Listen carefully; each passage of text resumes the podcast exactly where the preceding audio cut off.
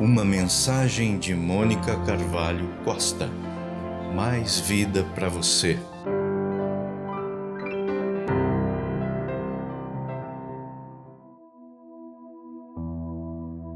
Eclesiastes capítulo 3 diz assim: Tudo tem o seu tempo determinado, e há tempo para todo o propósito debaixo do céu. O versículo 2 prossegue dizendo que há tempo de nascer, tempo de morrer, tempo de plantar e de colher.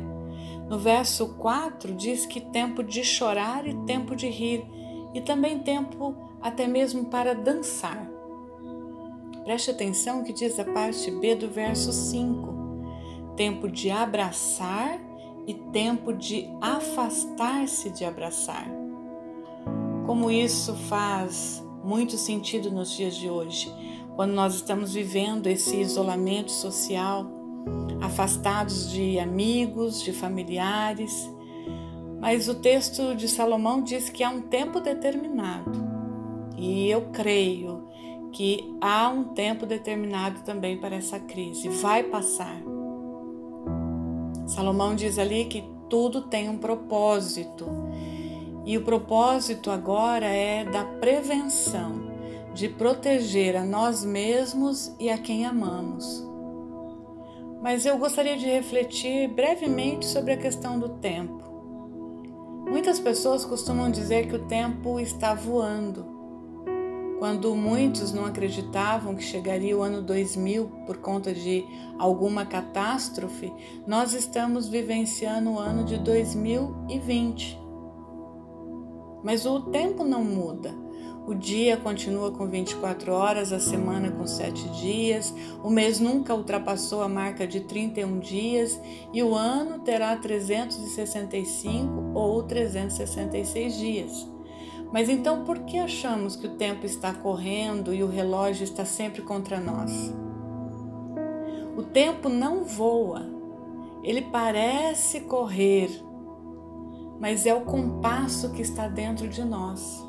Nós é que aceleramos o ritmo. Pensa na correria dos dias anteriores. Gente indo e vindo nos ônibus lotados, no trânsito sobrecarregado. E agora? O tempo parece demorar a passar. Não é longa essa espera?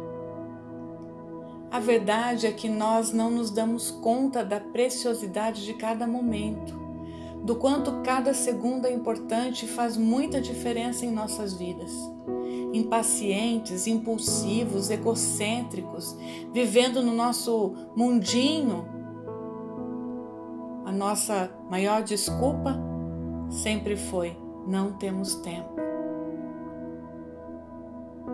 Muitos não tiveram tempo para tocar alguém, para conversar, para visitar, para compartilhar, para telefonar para alguém, para ouvir, para estudar, para interceder, para ler, para curtir, para reunir a família à mesa.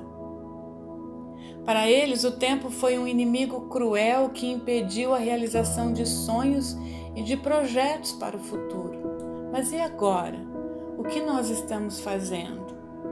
Efésios capítulo 5, verso 16 diz: remindo o tempo porque os dias são maus.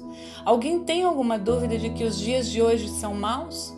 Violência, fome, terremotos, guerras, feminicídio, dengue e agora coronavírus.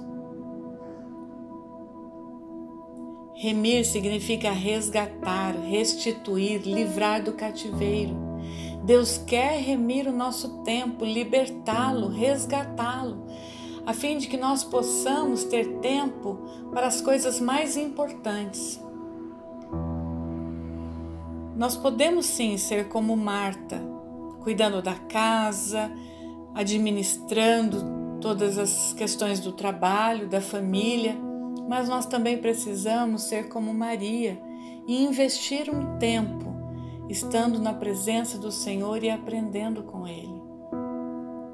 Eu gostaria de motivar você a aproveitar esse tempo em que teoricamente não estamos fazendo nada para que você valorize aquilo que realmente importa. Quem sabe ler um bom livro? Quem sabe ler a Bíblia de capa a capa? Fazer uma massagem nos pés do marido? Lavar a louça para a esposa? Colocar todo mundo envolvido na faxina da casa? Preparar aquela receita que leva bastante tempo de preparo e que normalmente a gente não faz?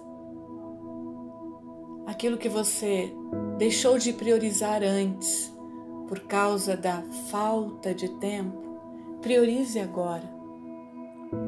Deixa realmente o seu tempo ser livre de verdade, liberto, remido pelo Senhor, porque o seu tempo, aqui, agora, o presente, ele é precioso para Deus. Ele é precioso para as pessoas que te amam e ele tem que ser precioso para você. O passado, ele não volta mais. O futuro, ainda não chegamos lá. O que temos agora é o presente. E olha que coisa linda, o presente se chama presente porque é uma dádiva de Deus para nós. Que você possa aproveitar muito bem o seu tempo, confiando de que esta crise tem um tempo determinado e ela vai passar. Deus te abençoe.